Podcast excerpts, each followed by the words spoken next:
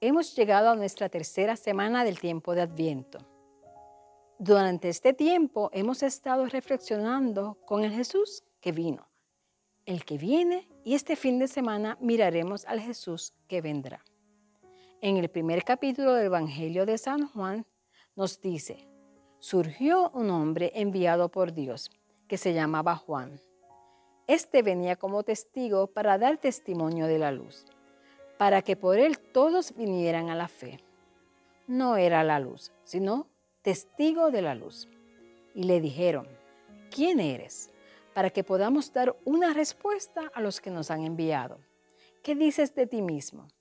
Él contestó, yo soy la voz que grita en el desierto.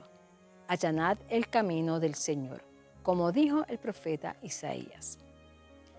Como hemos ido reflexionando, Jesús vino cuando se hizo hombre y viene cada vez que le damos el espacio de manifestarse en nuestras vidas. Hoy Juan nos anuncia el Jesús que vendrá. Juan precisamente es el que anuncia a Jesús, es testigo de la luz. Juan sabe que Él no es el Mesías, que Él no es la luz, sino más bien que Él es testigo de la luz. ¿Y qué significa ser testigo de la luz? Es precisamente abrir los caminos para que otros puedan conocer a Jesús. En ese momento era necesario de alguien que fuera testigo de la luz, de alguien que de alguna manera nos hablara de Jesús. En estos tiempos también necesitamos, porque hay mucha oscuridad, desesperanza, confusión. Hacen falta testigos de la luz. El testigo es quien abre caminos, es cooperador viviente que deja traslucir en su propia vida la luz de Dios, la verdad de Dios y la justicia de Dios. El Evangelio nos invita a cada uno de los creyentes a despertar el deseo por conocer a Jesús. De igual manera, nos pide que sepamos apartarnos para no entorpecer al encuentro que da entre Dios y cada persona.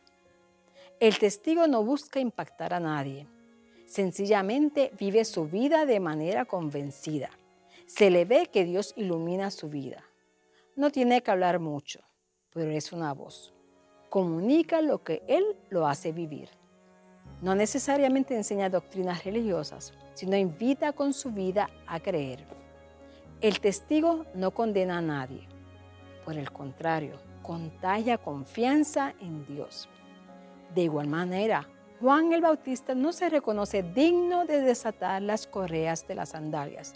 Reconoce su sencillez que nace de saberse pecador perdonado, amado, llamado y enviado.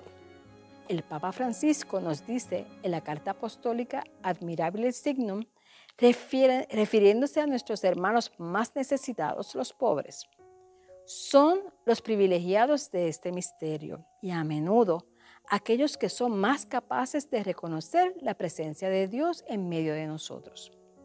Nos invita precisamente a vivir con esa pobreza de corazón para que podamos reconocer la presencia de Dios en medio de nosotros y ser testigos de ella.